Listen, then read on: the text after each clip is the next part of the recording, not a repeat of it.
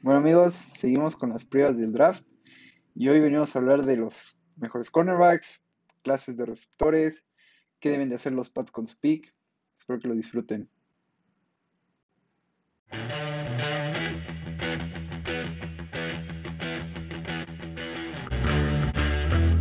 Bueno amigos, eh, 15 días, bueno, dos semanas para el draft y pues teníamos que seguir con las previas y ahorita vamos a hacer algo en la zona media de la primera ronda con un gran invitado. Kike, ¿cómo estás? ¿Qué onda, mi Jaime? Pues muy feliz de que al fin me hayas invitado a tu podcast, canijo. Ya te- se estaba haciendo el rogar, miren, como siete veces le dije que quería venir y me decía que no podía, que no sé qué tanto. Eh, Sí, ya, ya ves, la chamba me trae muy, muy atareado, pero sí, sí, sí, ya al fin estamos aquí. Sí, no, y qué, qué mejor que hablar del draft, ¿no? O sea, digo, ¿qué, qué querías? ¿Hablar del trade de Stafford a los Rams para, para ver cómo van a ser los, el nuevo campeón del Super Bowl? Eso te lo dejo a ti. Ilusionarte te lo dejo a ti. Que bueno, a mí tampoco se me da mal ilusionarme a lo mensu, ¿verdad? Sobre todo con un bust de cornerback. Digo, ¿qué? Y ahorita, Ahorita y voy a- ahorita va a estar bueno, ¿eh? Ahorita va a estar bueno. Ahorita voy a, voy a defender mis puntos, o sea, voy a explicar todo. Pero bueno, vamos a, este programa debe de seguir un orden.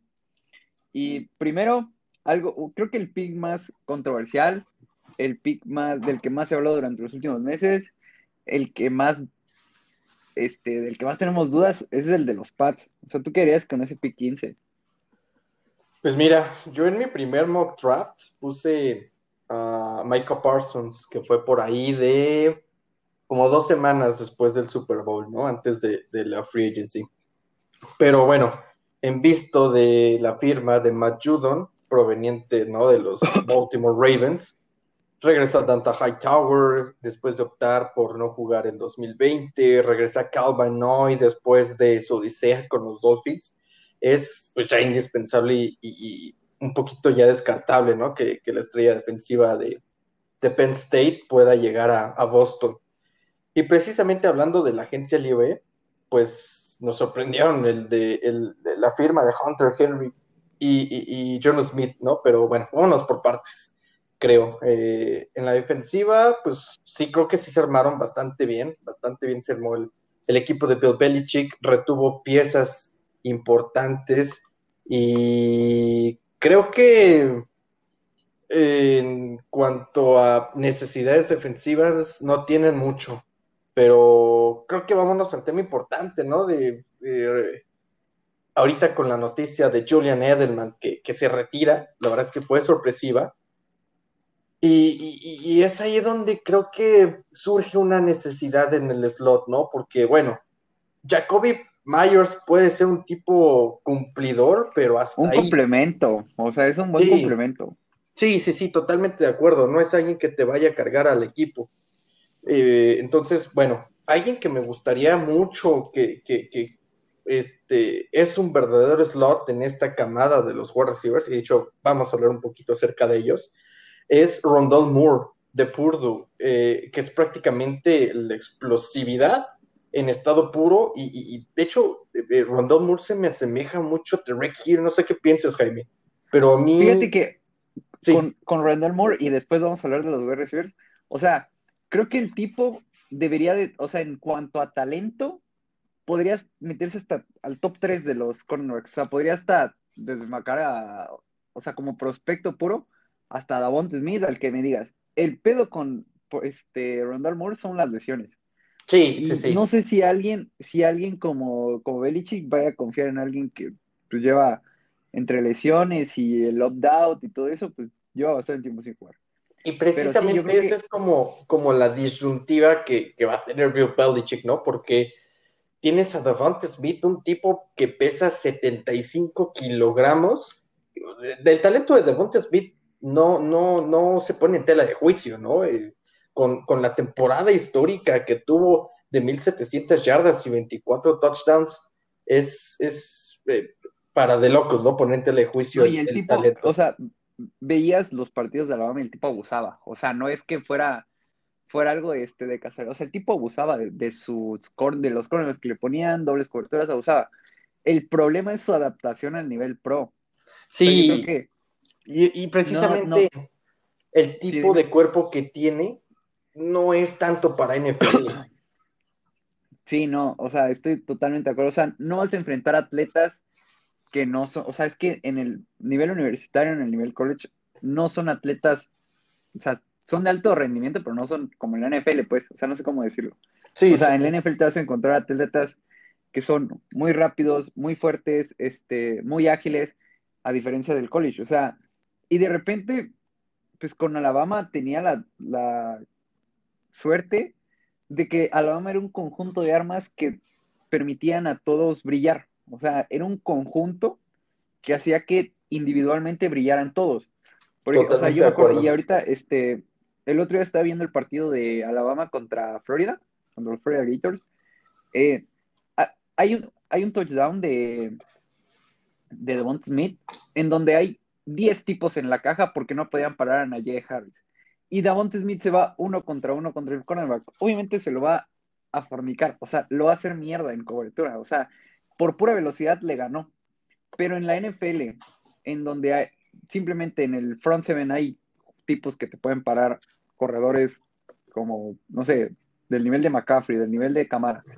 Este, y que encima vas a dejar a muchos jugadores en cobertura, que no vas a dejar tantos huecos, que llegas a usar safeties profundos, cosa que en el college no, o sea, hasta ahorita se está usando un poco, pero no acostumbran mucho a usar, pues creo que sí le va a costar su adaptación al, nivel pro. Y podrás, o sea, en una de esas, yo, yo lo veo como un típico boss, o el tipo la rompe increíblemente, como lo hizo en, en su, en Alabama, o es un Henry Rocks. O sea, sí, así lo veo, más o menos.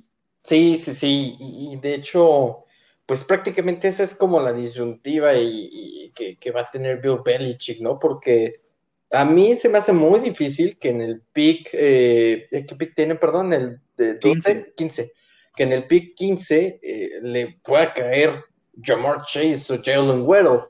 La verdad es que lo veo muy, muy difícil.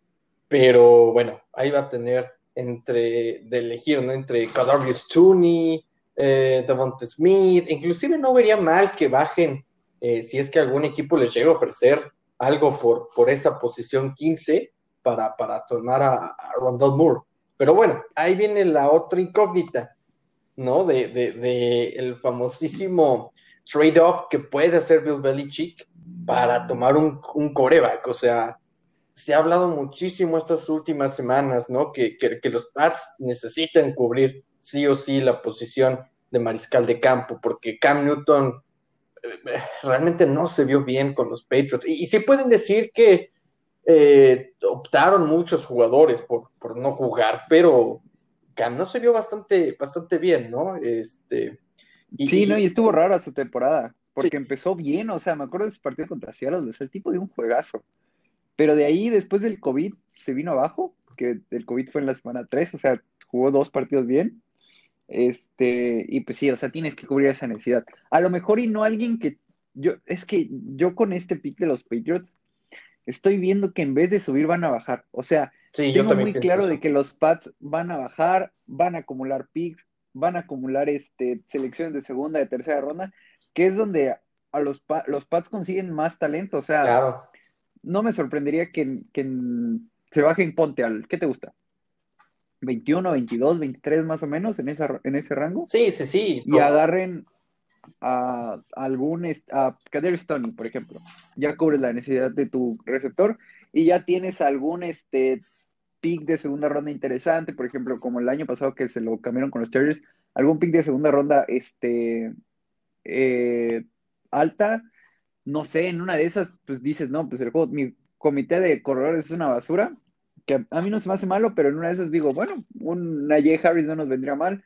No sé, o sea, hay miles de cosas que pueden hacer los Pats. En una de esas seleccionan hasta Christian Barmore. No sé, o sea, creo que los Pats son este equipo que, a menos que agarren a un, no sé, que suban y agarren a un Mac Jones, que a mí la verdad no me encanta, este, teniendo la posibilidad encima de Trey Lance. si se quedan en el 15 y agarran a, Mac Jones, no lo vería mal, pero si suben por él y lo agarran, ahí sí creo que estarías dando de más. Pero sí, o sea, yo estoy muy, muy este, mentalizado de que ese pick no va a ser de los Pats. O sea, así de fácil. Sí, inclusive estaba viendo eh, en su momento todos los Pro Days a los que asistió Bill Belichick y me llamó mucho la atención que, él mismo asistió eh, en el, al de Texas eh, para precisamente ver a Sam Ellinger. Entonces creo que, como bien lo dices, pueden bajar en la primera ronda, agarrar a Kadarius Tooney, Rondell Moore, y, y, quién dice que en segunda ronda no pueden agarrar a un Sam Ellinger. Realmente creo que, digo, a mi parecer, la mejor opción para los Patriots sería ir por Trey Lance. Eh, digo, para, para tomar un, un coreback que, que, no sea Mac Jones en primera ronda, vas a tener que subir sí o sí. Pero, bueno, ahí está la opción de que probablemente, o bueno, eh, está la probabilidad de que, de que tomen a, un coreback, ¿no? Como, como Sam Ellinger, que, que Belichick ya le puso el ojo y, y bueno, ¿quién dice que no lo foguea un año y le empieza a dar armas, ¿no? Sí, de hecho, o sea, la posición de coreback, en, siento que este año va a dar un, este, un Dak Prescott, un Russell Wilson de esos corebacks de cuarta ronda, que cuarta, tercera, hasta segunda, si quieres, este, que la va a romper. Y creo que, ¿sabes quién me gusta mucho? Kellen Moon. O sea, creo que Kellen Moon es este tipo que en tercera ronda lo puedes agarrar, lo puedes tener dos años en la banca, si quieres, como estos, este, estas maneras de armar el equipo de, bueno, vamos a armar todo el equipo y después pongo el coreback, pues algo así con los pads, o un año, no sé, lo que, lo que tú creas que va a tardar para, para desarrollarse. Y pues no gastas un pick de top 15, o sea, a ese, top, ese pick top 15 lo puedes usar, no sé, agarrar a un este cornerback si quieres, este, porque Stephon Gilmore ya está tanteando en irse y cosas así no sé, mil, puede ser mil cosas con ese pick top 15 y agarrar este, este coreback de este, aguantarlo un año, que se, se, adapta al sistema y ya después lo metemos con todas las armas que le podemos dar. O sea, ya podría ser agarrado un. Por ejemplo, también creo que la, posición de receptor este año está. Tienes mucho talento en muchas rondas. O sea, en los primeros dos días, ¿qué te gusta? ¿Habrán unos 15 receptores fácil? En los primeros dos días. Sí, sí, o sea, desde Jamar Chase, Jalen Weddle, e inclusive de los que estábamos hablando, ¿no? Rondell Moore, Elijah Moore, Rashad Bateman, hay, un talento impresionante. ¿eh? Sí, y hay algunos que están un poquito debajo del radar. Por ejemplo, a mí uno que me encanta, que, que anduve viendo su tape por este. Anduve viendo el tape de North Carolina por Javonte Williams, y al final de cuentas me, me terminó gustando más Diami Brown, el receptor. O sea, el tipo es una bestia en los pases este, largos. Ese güey se acaba en los Packers la ropa. Una vez aquí lo, lo digo. Este, y hay muchísimo talento, muchísimas variables, este, muchos jugadores que creo que pueden tener impacto inmediato. O sea, ni siquiera es como de que vayan a tardar mucho. Sí, sí, sí. Y pues.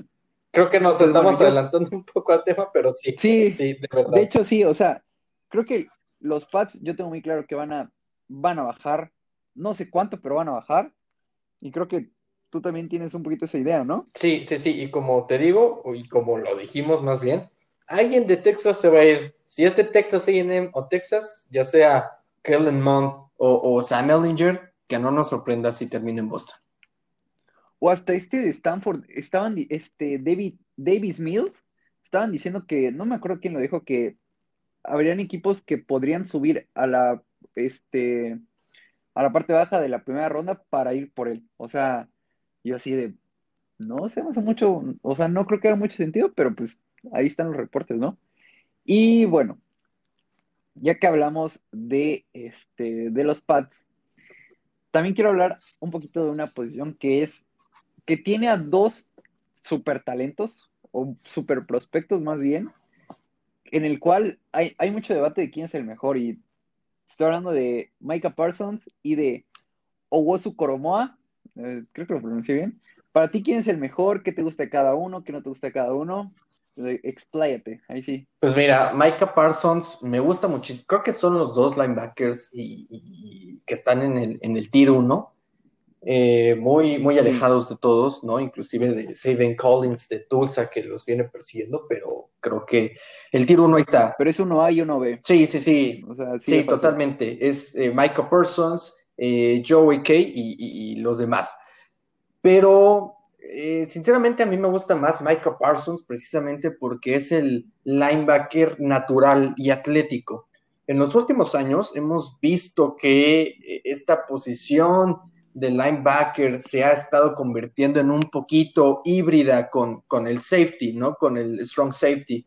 Hay, hay muchos jugadores que, que juegan esa, ese, ese tipo de posición. De hecho, en el draft pasado hubo uno que, que, muchos estaban alabando, que, fue este Asaya, Asaya Simons. Isaiah Simons. Claro, que, se fue con Arizona y, tuvo, no, no tuvo una temporada espectacular, pero la tuvo, ¿no?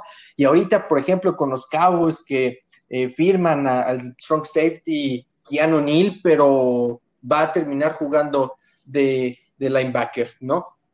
Y bueno, eh, ¿a qué voy con esto?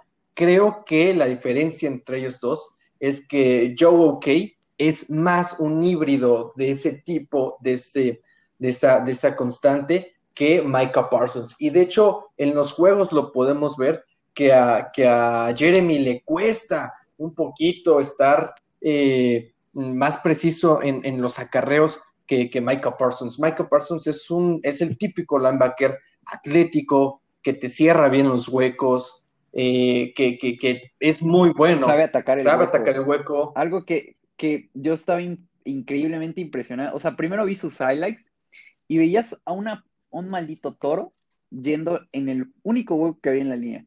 Y ya después dije, bueno, o sea, una cosa son los highlights, otra cosa es el tape.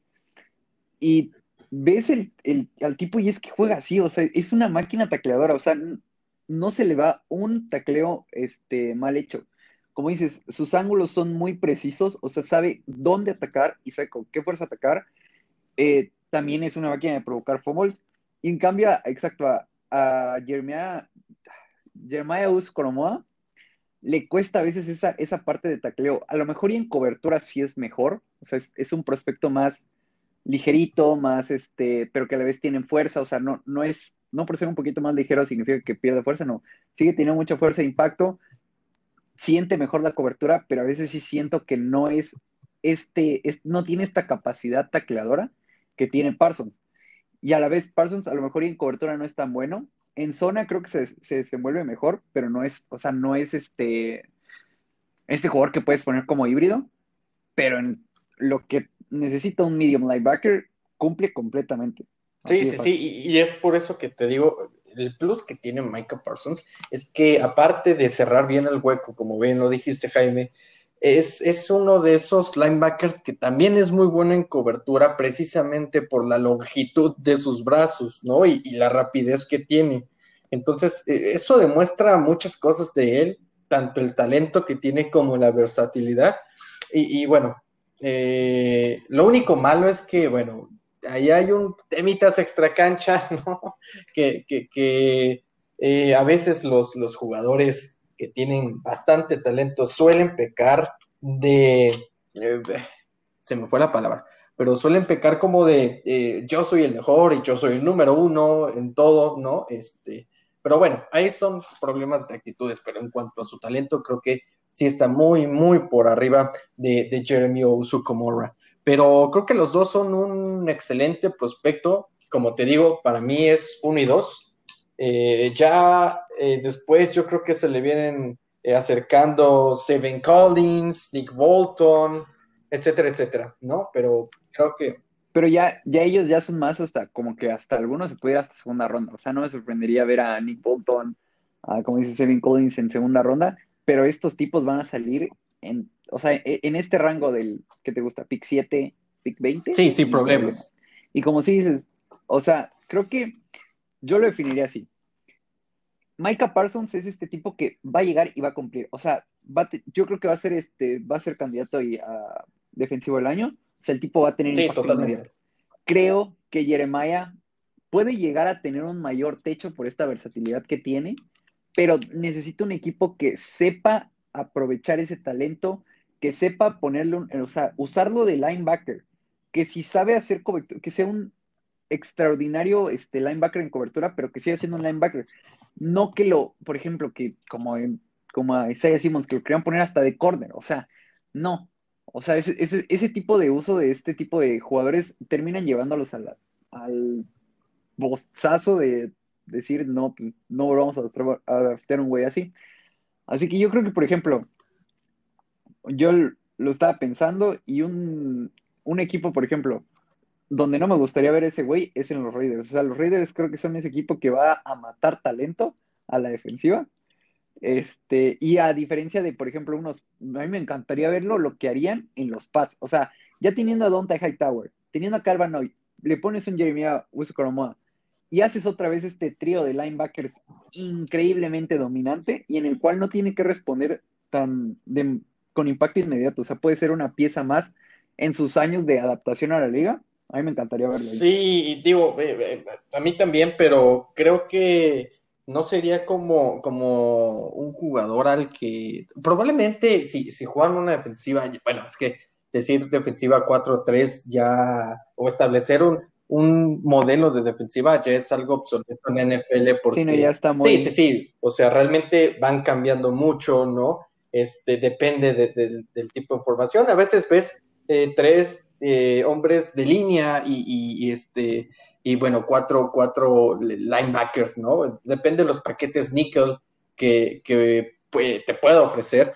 Pero bueno, eh, yo creo que en los pads, mm, con la contratación de Matt Judon, no creo que tenga muchas, muchas, mucho espacio, pero bueno, de que esperemos que haya un buen equipo y, no los Raiders, pero eso, eso, eso no, no, no, no, no nos queda más duda. Pero sí, esperemos que estos dos sí, o sea, lleguen a, creo que... a una defensiva que, que, pueda adaptarse bien a ellos, ¿no? Sí, o sea, creo que lo decía más como que lo que puede llegar a ser una mente defensiva con Bell con, con alguien de su talento, este, no sé, o sea, a lo mejor y no tanto como que usarlo con por Matt Judon, porque si Matt Judon es esta pieza igual que te puede hacer de todo, pero pues sí, o sea, a lo mejor era una opción o alguna otra defensiva por ahí de, no se me ocurre ahorita, unos Dolphins, por ejemplo, este, que también está en el pick 18 más o menos, por ahí puede ser, este... Sí, sí, sí, Denver también es uno de los candidatos, ¿no? Los Broncos, que a mí la defensiva de los, no, sí es, está, increíble. Armaron un perímetro con, con Ronald Darby, eh, con Will Fuller, ¿no? Eh, y, y eh, Isaiah, Simons, este Justin Simons, Que, para mí es uno de los mejores safeties de toda la liga. Uf, qué, qué, secundaria se armó Denver. Y si le pones Sí, se armaron. Y si le pones, así como dices, rearmaron la no producción. Y si le pones, ya sea a, a Comora o a Micah Parsons, cuidado porque Denver puede ser una de las defensas más gratas de ver esta temporada. Sí, que le ayuden un poquito a, a ¿no? Porque es que ese equipo de verdad está un coreback de ser Totalmente. a todo. Pero bueno, esa es, es otra cosa. Porque tienen Tyren, tienen receptores. A lo mejor la línea no es tan buena. Este, tienen a un Melvin Gordon que va a estar ahí, pero le pones un coreback ahí y, y es un equipazo, pero bueno. Ahora vamos a hablar del tema polémico, del tema que ha causado controversias en, mi timeline, que es los cornos. Jaime contra Patrick Sorting. Como muchos saben, no, es que no es tanto contra. O sea, el tipo es malo y ya no. o sea, yo creo, es que, a ver, creo que el tipo puede llegar a, tener una muy buena carrera. O sea, el tipo es muy bueno creo que su adaptación al NFL le puede llegar a costar mucho. Así como le. O sea, y no es algo que, que, sea raro, que sea, este, sea algo de preocuparse. O sea, todos vimos a Jeff Okuda del año pasado. O sea, y creo que llegando a una defensiva como los Cowboys, no sé si va a ser mucho de provecho tener un cornerback si no vas a tener alguien que presione el coreback, alguien que pueda tener juego terrestre. Esa defensiva necesita armarse de otros lados. Y si llega ahí, creo que no va a tener este impacto inmediato que podría llegar a tener en otro equipo. Ahora, el tipo es muy bueno. O sea, en cobertura medio tiene sus fallos ahí de repente, tacleando es una bestia, físicamente es una bestia. O sea, me recuerda un poquito a físicamente a, Ramsey. O sea, este tipo alto, que sabe taclear, que es fuerte. Te digo, en cobertura a veces le siento que le falla un poquito, Eh, y a veces siento que comete muchos castigos. Y eso es, si en, y hay algunos que no se los marcan en el college. En la NFL, como está el tipo de fútbol ahorita de vamos a marcar cualquier contacto, creo que eso también le puede llegar a pesar. Y creo, te digo, creo que su primer año le va a costar mucho, así como le costó a Jeff Okuda. Y del otro lado tienes a mi cornerback favorito, que es JC Horn. El tipo es un. O sea, si decía que ya no, este, que este Surtain se parece a Ramsey físicamente, este güey se parece a Ramsey en lo de ser un culero, en estar todo el día chingue y chingue y chingue con, los receptores, sacarlos del partido, eh, burlarse de ellos. Aparte, el tipo, a pesar de no ser tan alto, o sea, es alto, pero no tanto, eh, sabe aguantar físicamente, o sea, físicamente es muy bueno, en los 50-50 es muy bueno. En cobertura se me hace mejor que, que, que Surtain. Tacleando a veces tiene sus fallos, o sea, como que también sus ángulos de repente se le van y es muy fácil este, bloquearlo. O sea, ya ves que últimamente los receptores ya tienen que saber bloquear. Bueno, pues a, a JC no, le cuesta mucho llegar al, al corredor, al coreback, en, una presión, porque es muy fácil de bloquearlo, porque no, no es un prospecto físico dominante, pues. Y, por, y a mí me gusta, y además creo que el tipo puede llegar a una defensiva mucho mejor de la que puede llegar a llegar Surtain, porque Surtain va a salir antes. Así que espero haberme dado a entender. Creo que son igual 1A, 1B. Bueno, uno Surtain y muy pegadito a este JC Horn, pero de ahí creo que el, que la clase de, de cornerbacks es. Ni Caleb Farley lo pones ahí en el. O sea, igual el de. Es que el problema de Caleb Farley es, su espalda. Es la preocupación de todos. Para mí es el cornerback uno. O sea, para mí es era el cornerback uno, porque el tipo es. O sea, es, muy completo. O sea, creo que es lo. Creo que es el cornerback más completo. Pero si no va a durar, y también tiene. Ahí está el problema. Y también tiene la lesión de ligamentos cruzados no es cierto, perdón, los meniscos del 2017, si no mal recuerdo. Entonces también viene cargando con. o sea, el tipo se lesiona cada rato y se lesiona de gravedad. O sea, pero eso no quita que el tipo sea un talentazo. O sea, creo que. Y ahorita me vas a decir lo de. O sea, tú cómo ves a Surtain, porque creo que tú eres uno de los principales. Este. ¿Cómo se dice? Partidarias porque llegue Surtain a, los, a los Cowboys y comparado a Jersey Y también el otro que me gusta es el de Northwestern, este, ah, se me, Greg, Greg eh, Newman. Ah, se me fue el nombre. Déjame lo checo. Greg Newman. Es otro tipo que también es muy bueno, es muy completo. Creo que la clase de cornerbacks este año en primera ronda es muy completa. O sea, creo que es mucho mejor que el año pasado por esta zona media de que pues, están Sortain, JC Horn, Caleb Farley, que se va a caer. O sea, estoy seguro que Caleb Farley se va a caer del pick 20 al, mínimo al 20. y como dices, ahí también tienes a Sante Samuel, eh, a Molden, Eric Stokes. Es, el que iba a decir, a Sante Samuel también estoy seguro que será primera ronda. O sea, tienes cinco prospectos que pueden ser de primera ronda. Inclusive sé, porque creo que de Patrick Sorting, los... bueno, como tenemos nuestro tiro ahorita que lo estábamos hablando, hasta el Molden pueden ser prospectos de primera ronda. Sí, o sea, sin problemas, por ahí algún equipo que quiera subir al, por ejemplo, el pick de los Bucks, que yo no tengo es que, es que, ese, pick es la vanidad hecha pick de Draft NFL, porque pueden agarrar lo que sea, o sea, lo que se les antoje. Lo que sea y, y no, o sea, y no va a tener impacto inmediato porque te tienes de todo, o sea, a lo mejor y que un coreback, o sea, en una de esas para, pues, bueno, ya Brady le quedan dos años, vamos a pensar en el futuro pero hasta eso sería una tontería. Porque es más, pueden agarrar un pinche lock snapper. Tu plan es ganar ahorita. snapper y nadie dice nada. Sí, o sea. A, lo mejor un, un defensive tackle por ahí, un. No sé, alguien que acompaña a Vita Bea y a, y a este de Damo Kong Su. No sé por qué hasta los safeties y la secundaria, que que mucha gente ha criticado, o sea, ya tienes a Antoine Winfield y el otro, el, el otro se llama, pero es el que, perdón, este... el que provoca el foam. Whiteside. Whiteside. Whiteside. Ese cabrón es una bestia también, o sea, todavía me acuerdo del fumble que hace a Aaron Jones en la final de conferencia, no mames, fue bestial.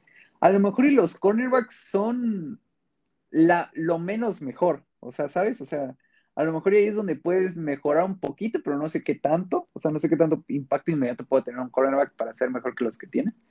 Pero sí, o sea, no, ese pica a lo mejor y lo mejor sería bajar un poco y que alguien más entre a, Sí, a la primera ronda, ¿no? Me- me- me- me- Estoy totalmente de acuerdo con, con- con eso de- del pick de Tampa Bay. Te digo, es, es, es vanidad ese, ese pick, porque inclusive, pues, pueden agarrar un, un wide receiver, ¿no? De, de corte profundo, como, como los hay en esta camada.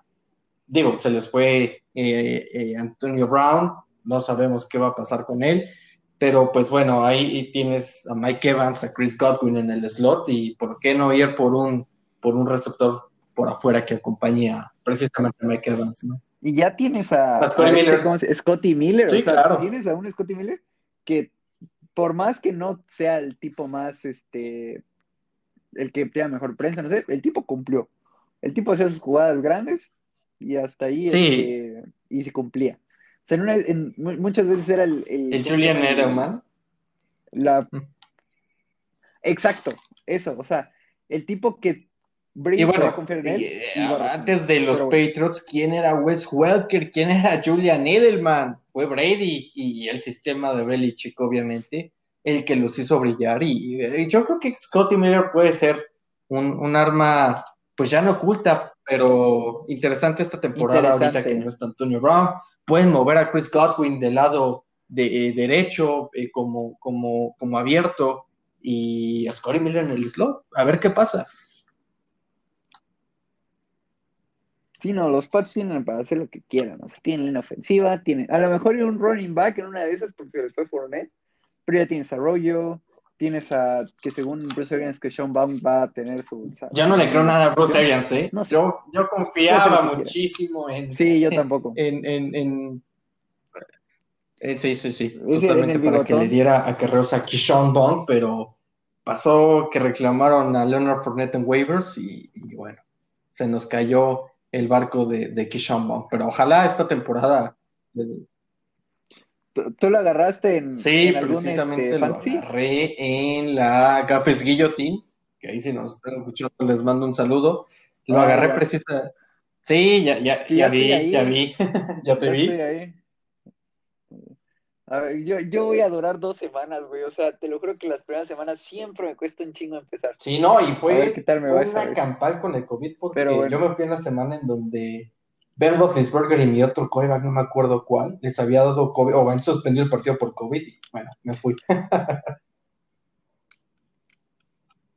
Verga. Sí, no, pasan muchas cosas raras. Pero bueno, a ver, tu opinión de Surtain Horn, que te gusta, que no. Pues mira, eh, como tú lo sabes y como bien lo saben nuestros amigos ahí en Twitter, Patrick Sortin para mí es el cornerback número uno de esta camada, ¿no?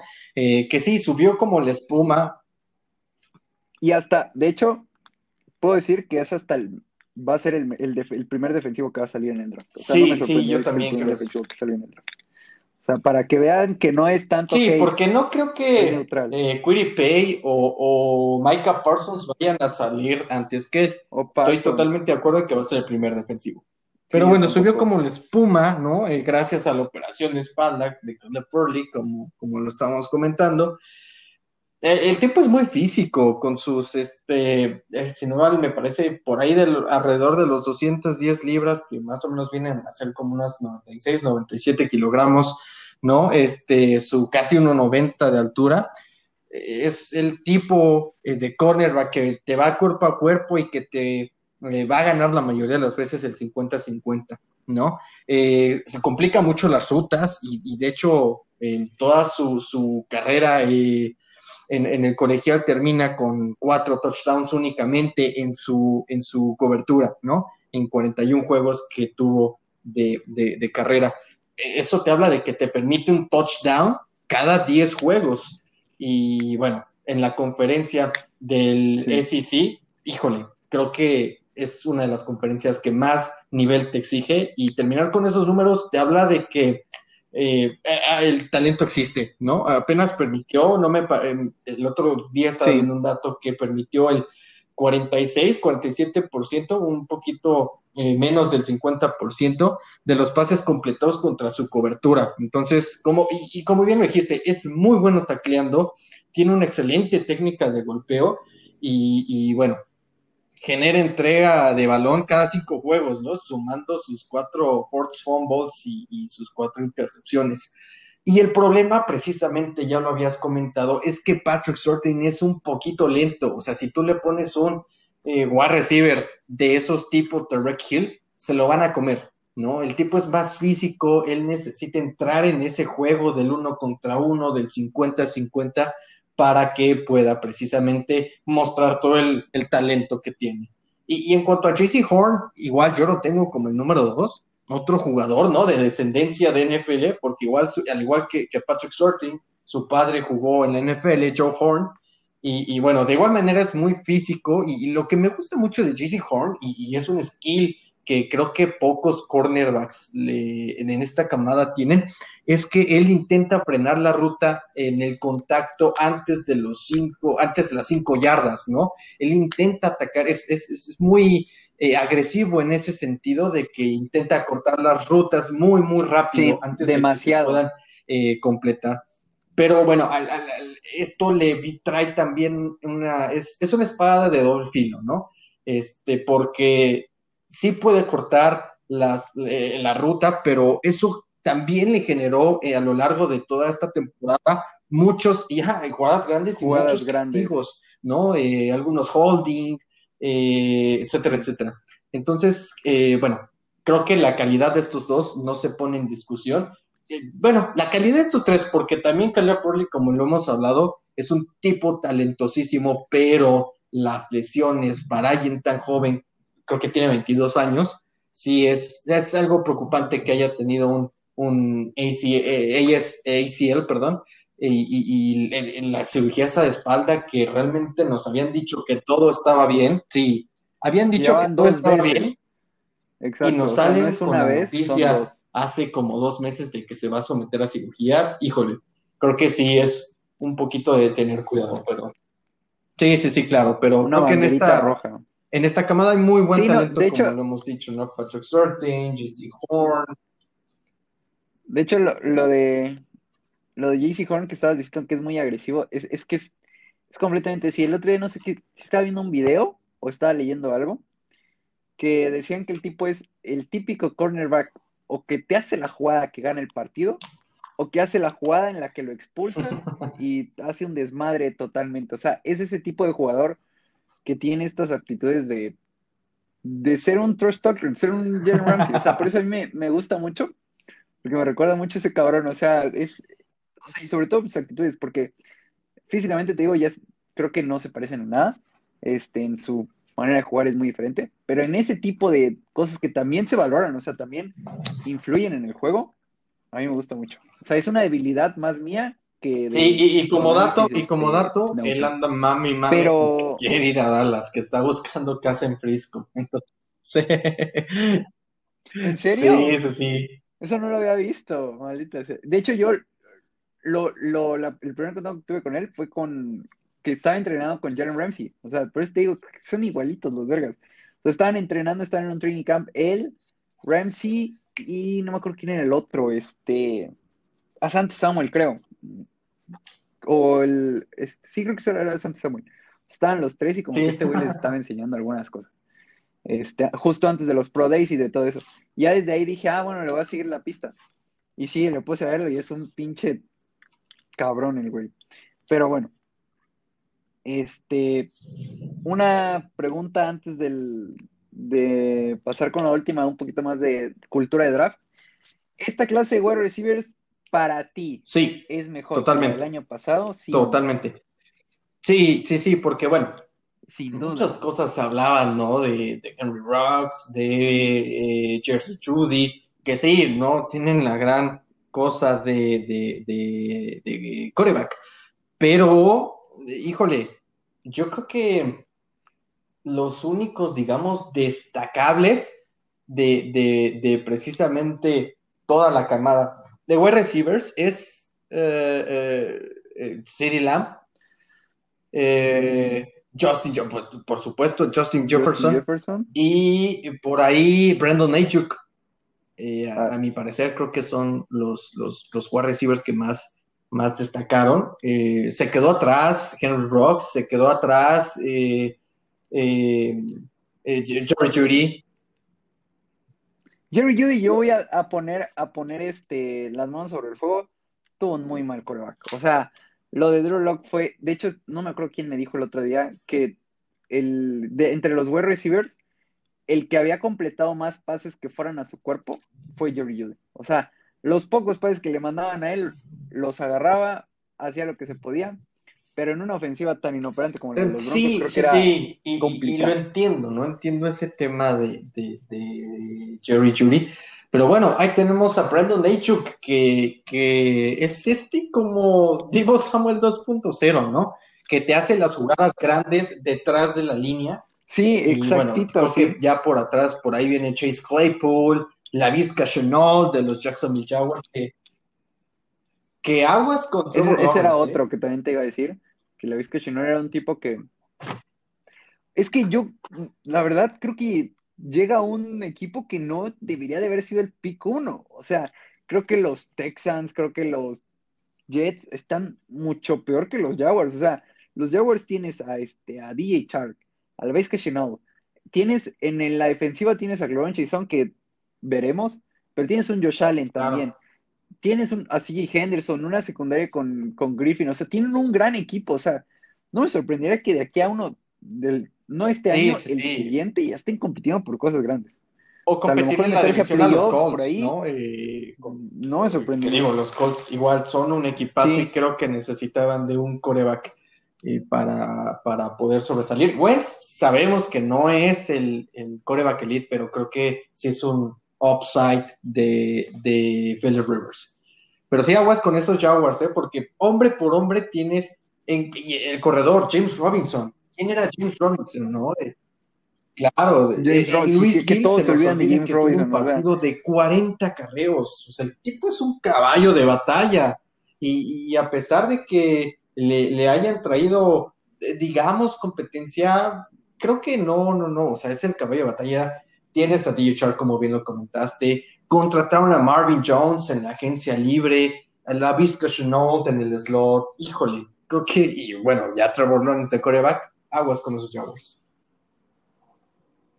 Pero sí, volviendo a tu pregunta, totalmente, es mejor la clase de este año que la del año pasado.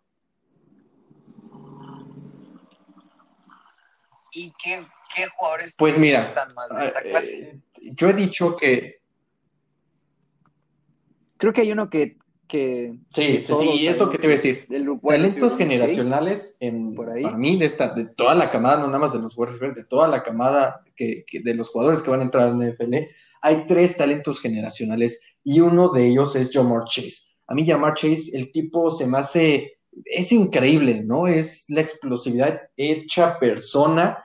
Tiene como 21, si no mal recuerdo, eh, yardas por pase y de hecho estaba viendo una estadística bastante interesante, a ver si recuerdo cuál era, que el 80%, 84, 80, era arriba del 80% de los pases a Jamar Chase en la era Joe Burrow, obviamente porque opta por no jugar en 2020. El 80... Sí, no, y qué bueno que lo hizo. Más del 80% de sus pases terminó o en primero y 10 o en touchdown. O sea, es, un playmaker, el, cabrón. O sea, es, es, impresionante lo de Jamar Chase. Otro que me gusta mucho y ya lo hemos comentado es este Rondell Moore, ¿no? Y bueno, por ahí ya en rondas tres más o menos, o hasta inclusive en, la baja de la segunda, está Tutu Atwell de Louisville. Me gusta mucho también ese wide Pero fíjate que Tutu Atwell se le criticó mucho su, velocidad, ¿no? Sí, sí, sí, pero bueno.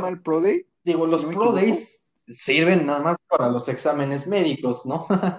Porque ahí tienes a Christian Barmore, que fue una bestia en, en, Alabama, el defensive tackle, y tuvo un terrible, terrible Pro Day. Entonces, eh, creo que tu Atwell puede ser. Hay un tipo de. Sí. nada más es una, una banderita una banderita roja, pero nada de ¿De qué preocuparse? Entonces te digo, Chase me encanta. ¿Sabes qué me encanta de Chase? Esta capacidad de generar separación con su propio, o sea, con su propia fuerza. O sea, en un simple contacto con el cornerback, el cornerback va a salir perdiendo todas. O sea, ahorita te digo, recuerdo este, me puse a ver algunos partidos de LSU y literal eran increíble la cantidad de pases que yo, bro, ya sabía que iba a mandar ese cabrón profundo y, en, y había un contacto entre Chase y el cornerback y en todas, pero en todas salía ganando Chase. O sea, eso es algo increíble. Es un tipo, como dices, un playmaker, pero que va a marcar diferencias desde ya. O sea, y sobre, ah, sobre ah, todo ahí, va- los ahí te va a preguntar. que necesitan mucho eso. ¿Se va a los que creo que- Dolphins o luego se reúne con Joe Burrow? Es que mira, a- aquí, aquí está una cosa que yo, yo quiero hablar de eso. Creo que si en tu, en el, o sea, el- cualquier equipo, o sea, quitemos a los Falcons, porque los Falcons creo que tienen muy buenos este, receptores. Y Porque creo que el pick lógico sería ir por este, por Kyle Pitts. Pero imaginemos que a los Dolphins les cae en el, tienes en el draft board a Chase o a Pitts. A mí, como prospecto y como, ah, no sé cómo decirlo, me gusta más Pitts. O sea, Mike a pesar de que ya tienes un muy buen tight como lo es este Mike Gesicki, creo que el impacto de Pitts podría ser mayor. Y además creo que tienes muchas posibilidades de agarrar un muy buen receptor en rondas, en, hasta en la misma primera ronda, o sea, en, en el pick 18 te puede caer este Stoney, que yo soy un gran fan de Kadarius Stoney, Claro, y inclusive, armas una ofensiva. inclusive no va a estar peleado miedo, que, o sea, de que absoluto miedo. Gesicki pueda fungir como ese Tyrant natural, ¿no? Bloqueador y de rutas cortas. Hey, Kyle Pitts siendo eh, esos nuevos eh, Tyrants eh, muy eh, tipo mm, Darren Waller, ¿no? Que, que, que el tipo es, claro. De hecho, que son de- más de- receptores, no, es un de receptor hecho, con cuerpo de ¿Ves tanque. las estadísticas físicas, eh, eh, los números de estadísticas físicas que tiene? Es la copia idéntica de Mike Evans. Es Mike Evans hecho, pues nada más ahí con, unas letras T y E, ¿verdad? O sea, nada más como Tyler, pero es idéntico, idéntico a Mike Evans. Pitts Sí. es, es, es una bestia. Sí, no, o sea, y, y eso era lo que yo, o sea, Chase es una maldita bestia, o sea, creo que no, no van a, los Dolphins no van a poder elegir entre Chase o Pitts, así que pues obviamente tienen que ir por el, el mejor, o sea, otro talento generacional como lo es este, como lo es Chase, pero si yo fuera un, si fuera el, este, el ajedrecista Brian Flores y tengo la Entonces, ¿tú, tú, tú crees que los Bengals van a ir por Penny Sewell? Pero sí, o sea, sí, sin duda. O sea, muchos está hablando de que Chase, que P, hasta Pitts y que no es que los Bengals se van a ir Sí, por porque, digo, O sea, es una franquicia que no creo que se vaya a complicar. Tener de esos, esa opción Yo creo que se van a ir- de a Pitts o a Chase es muy arriesgada y, y, si, si se van a lo fácil es por Penny Sewell. Sí, o sea, se van a ir a la fácil. No le veo complicación. O sea, por más que Chase haya jugado con, con Burrow o hasta... De hecho, me haría más sentido Pitts, porque si con Pitts cubres la posición de Tyren de aquí a 15 años, o sea, y ya tienes a un este, T. Higgins que se puede desarrollar, un Tyler Boyd que es eficiente. En- o sea, también, o sea, los Bengals tienen muchos problemas. O sea, no es un equipo que, que sea este, que sea muy bueno. Pero creo que sí tienes que cubrir Claro. una, o sea, tienes que armar una buena línea, porque yo burro la necesitó. O sea, sé que las, por ejemplo, hay muchos sacks, o sea, la- los sacks son muy- una estadística que va más al coreback que a la línea, pero también Claro. hay ocasiones en las que la línea no, nomás no hace nada. O sea, también necesita el coreback. No, y también protección, es lo vimos, ejemplo ahí de Kirk Cousins, ¿no? jugadas, De que este, teniendo tiempo es que un hacerse del gran balón. coreback. Sí, o sea, los tipos en vez de pa- en vez de parar, o sea, la, la línea ofensiva de los Vikings en vez de parar empujan hacia adentro al, al defensivo, o sea, no, o sea, hay algunas veces que sí la línea necesita ser competente como mínimo, ¿sabes? Y creo que eh, lo decía este mi amigo transformista, la, a lo mejor la línea ofensiva de los Bengals no va a dar un cambio tan grande con Penny Sewell o sin Sí. Penny Sewell, pero ya vas armando una línea. O sea, ya vas, por ejemplo, puedes agarrar algún guard en tercera, cuarta ronda que te pueda salir bien y ya vas formando tu línea competente. Ya no es la peor línea ofensiva de la liga, ¿sabes? O sea, creo que ahí, por ahí va esa situación de Penny. Además, creo que, ay, perdón, no me enfermo si, si ando tosiendo. Este, además, creo que la clase de línea ofensiva, yo ya que lo anduve checando un poquito, no es tan buena. O sea, sí hay prospectos de segunda o tercera ronda, pero no hay alguien que digas, ah, esta joyita puede ser este de impacto creo que, no, creo que todos son creo que digo, todos, como, como, bien lo comentaste en tu, en... tu, hilo, ¿Ahí? Este, que sí lo leí, es, eh, está, está, no, no, no, está Penny Sewell, eh, Sean Slater, y, y, yo inclusive pongo más abajo a, Chris, a Christian Darriso, eh, pero sí, como dices, los Bengals necesitan eh, construir su línea. Y bueno, ahí tienes a Jonah Williams, ¿no? Jugador de tercera ronda, que bueno, no jugó su primera temporada en NFL porque tuvo una lesión, pero ahí está la, lo que puede empezar a reconstruir en cuanto a alrededor de Joe Burrow, ¿no? No, y además la línea ofensiva no solamente es para el quarterback, también hará mejor a Joe Mixon. O sea que el tipo tuvo una temporada pésima, pero pésima pues al final de cuentas ahí tienes que, o sea, tienes que sacarle provecho a lo poco que tienes. Y creo que formando una buena línea de aquí a un año, lo puedes hacer. O sea, ya le pagaste a en un dineral, tienes el talento. Y digo, de buen receiver, pues está Tyler Boyd y T. Higgins, ¿no? Que T. Higgins tuvo una segunda mitad de temporada increíble. Sí, o sea, no, no creo que sea pésima. Este, muy buena. Sí, sí, sí, sí, sí, Burrow, sí, se notó totalmente, ¿no? El cambio. Digo, eh, Sí, perdón, dije, dije segunda. su primera sí, parte dije de la segunda. temporada a mí me gustó Perdón, mucho. primera, la, la, prim... la, verdad yo le, sí, dijiste segunda. La primera. O sea, yo, sí. yo así de. Sí, pues eh, cuando estaba Joe Burrow. Sí, la primera parte de la temporada. Totalmente de acuerdo contigo. Fue muy bestial. Ya en la segunda, yo la verdad ya no veía los partidos de los Bengals, porque ¿quién ve los partidos de los Bengals y Joe Burrow? Y le perdí mucho el hilo. Creo que no produció mucho claro. Pero creo que tienes receptores competentes. Y además, si quieres ir por algún receptor, tienes la segunda ronda, tienes la tercera, tienes la cuarta, tienes la quinta, tienes la que quieras. Hay muy buenos receptores. O sea, este, continuando con eso, hay un tipo, igual de North Carolina, que está calificado como séptima ronda. Miento, quinta ronda.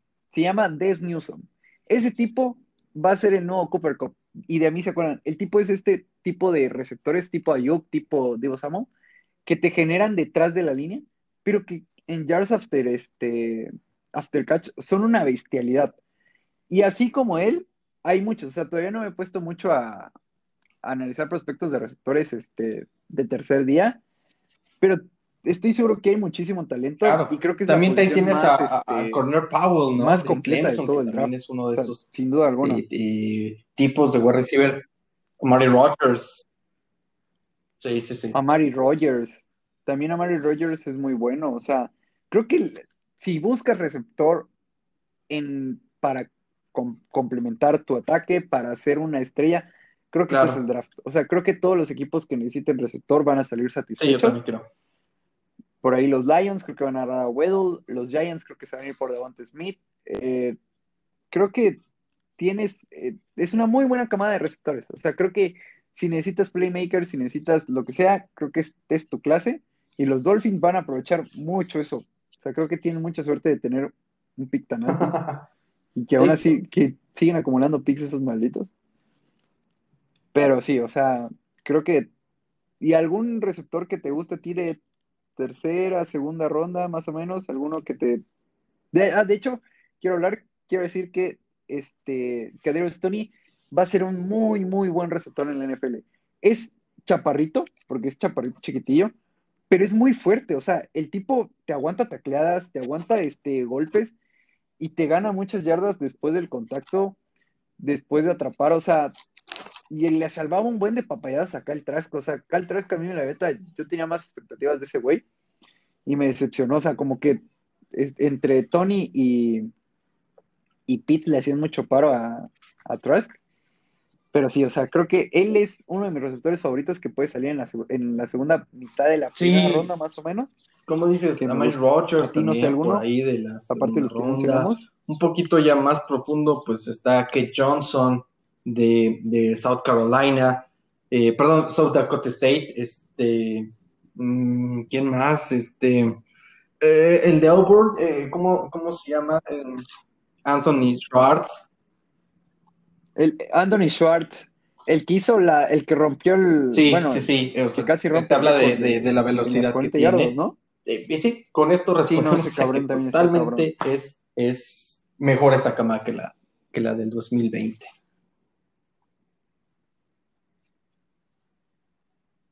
Sí, sin duda. Y bueno, ya por último, eh, pregunta obligada del draft. ¿A ti qué te gusta más? ¿Subir o bajar?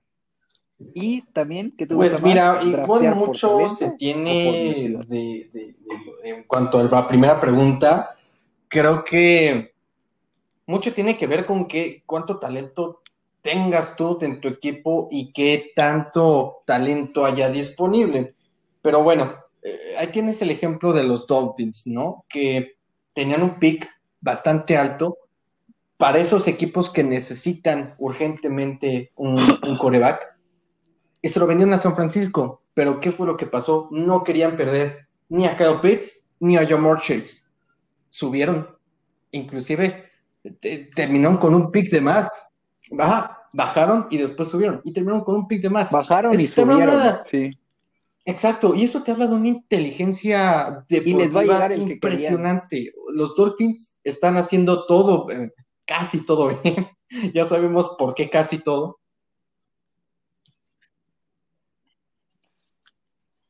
Porque no, no me acuerdo cómo se llama ese maldito, pero te lo juro que yo cuando lo agarraron me quedé de ¿quién es ese cabrón? O sea, eh, no a, no a, hipo, hipo, hipogenia, no, no puedo poner.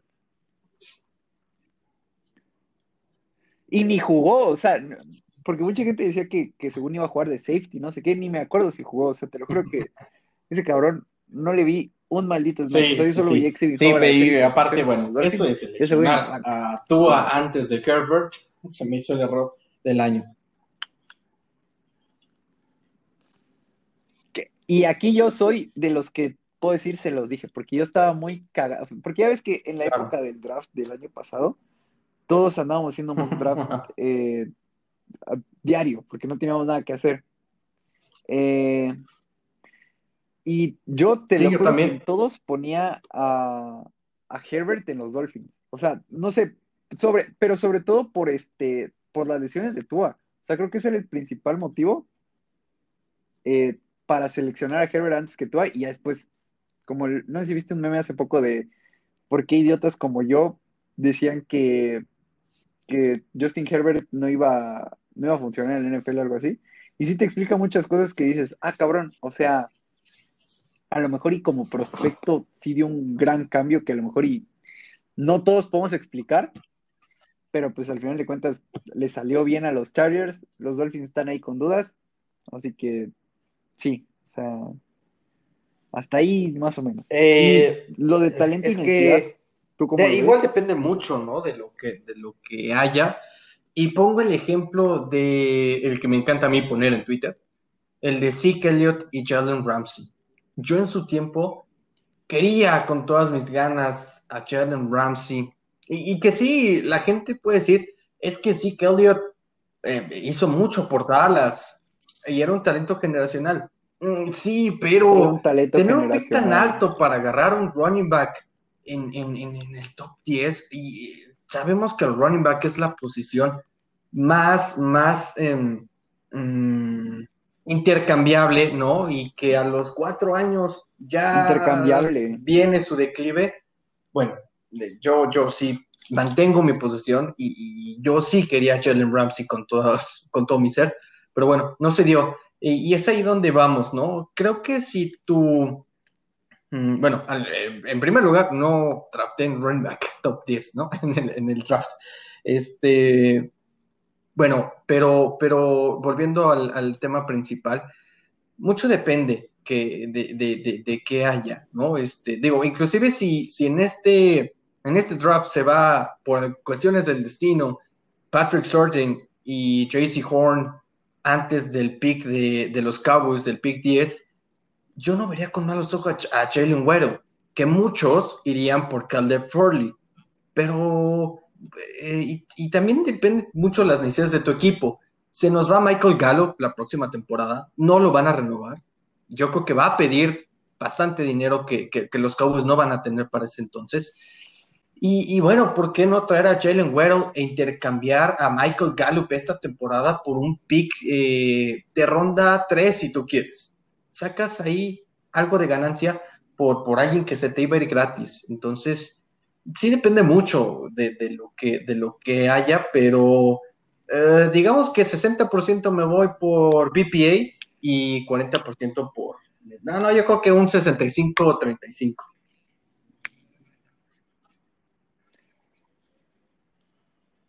Es que creo que más que nada es qué equipos lo hacen. O sea, siento que hay equipos que saben draftear muy bien por talento. Cuando, o sea, cuando se ponen a draftear por talento, creo que lo hacen muy bien. Y hay otros que saben buscar estas joyitas que a lo mejor y no, no estaban tanto en el radar de otros equipos, pero que para ellos es un gran jugador y que encima cubre la necesidad. O sea, yo, yo siempre pongo el ejemplo de los Rams. O sea, los Rams son un equipo que sin primeras rondas, ya cinco años o cuatro, no, 2016 sí ya sería el quinto año sin primera ronda. Arma, ha seguido armándose de pick con picks de tercera, de cuarta, de quinta. Y esos picks los están volviendo en picks compensatorios que después se van a volver a otros picks compensatorios porque están, o sea, saben buscar talento en rondas bajas y a lo mejor y, y siempre cubriendo necesidades, o sea, porque siempre se van muchos jugadores en la agencia libre porque no tienes para pagarles y drafteas por necesidad. Por ejemplo, el año pasado, el año pasado se te fue este, Eric Weddle, safety.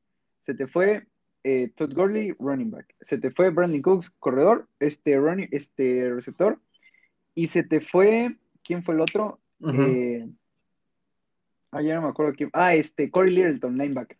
Bueno, pues el primero fue un running back, el segundo un receptor, el tercero un safety y el cuarto un linebacker. O sea, estás draftando por necesidad. Claro. Y de esos, K-Makers ya resultó que sí, o sea, es un gran talento y mucha gente en, el momento del draft dijo, no, es que es un reach, es un, este, un jugador que no vale el pick, bueno, pues lo está valiendo.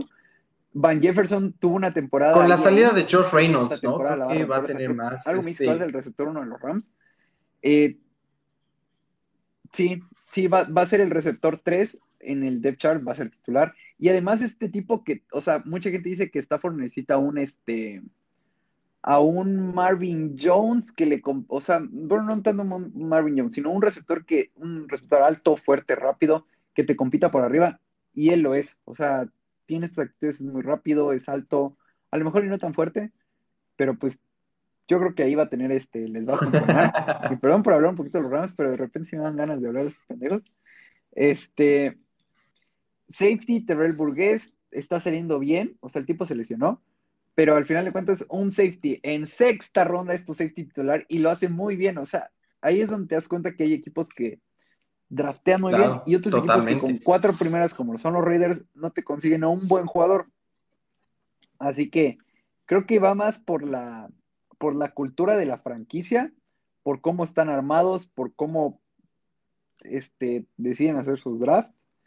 Y pues sí, o sea, creo que va más por ahí. O sea, si tu cultura es, ok, vamos a draftar por necesidad, pero tenemos que tener muy buenos scouts, muy buenos este, puntos de vista para poder seleccionar al jugador indicado, pues adelante, draftea por necesidad. Al final de cuentas tienes que cubrir a tus, tus posiciones. O sea, a lo mejor y no tienes que draftear estrellas porque ya las tienes, draftea complementos buenos. O sea, ya tienes un Aaron Donald, ya tienes un Jalen Ramsey, bueno, drafteale jugadores que puedan eh, terminar la faena, se podría decir, que, que hagan estos jugadores. Así que, pero por ejemplo, si necesitas un equipo que no tiene una estrella a la defensiva, que no tiene alguien con el cual basarse, por ejemplo, los Cowboys, pues sí tienes que draftear al mejor talento que tenga impacto inmediato, que haga mejores a los que lo rodean y así. Pero bueno, este, creo que hasta No, pues un saludo a toda la, la bandita de Twitter, ¿no? Si mandar algún saludo. ahí nos va a escuchar y, pues muchas gracias por la invitación y Jaime, tienes un excelente programa y La verdad es que estuvo muy entretenido el programa y me divertí mucho. No, hombre, porque esto- cuando hablamos de NFL y se ha visto en Twitter, Sí, sí, sí, sí. se nos va el tiempo. Sí. Ya es una hora con cinco minutos. Se nos va el pedo. no sea, lo sentí, para mí fueron como 20 minutos. Sí, igual a mí, o sea, igual para mí fue muy rápido.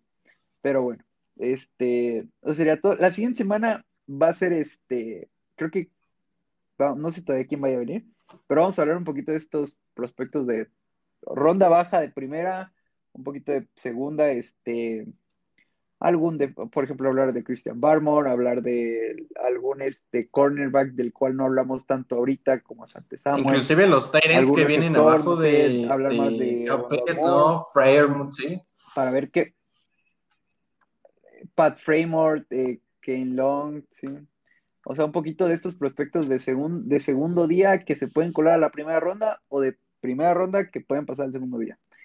Y, eh, porque esta vez ya lo tengo organizado, o sea, para que veas qué tanto pinche obsesivo soy con el draft. El día del draft sale un episodio, este, el jueves en la mañana. Ese episodio va a ser un mock draft. Todavía no sé con quién lo voy a hacer, pero vamos a hacer es- va a ser un mock draft de ese mismo Gracias, día en la gracias. salir.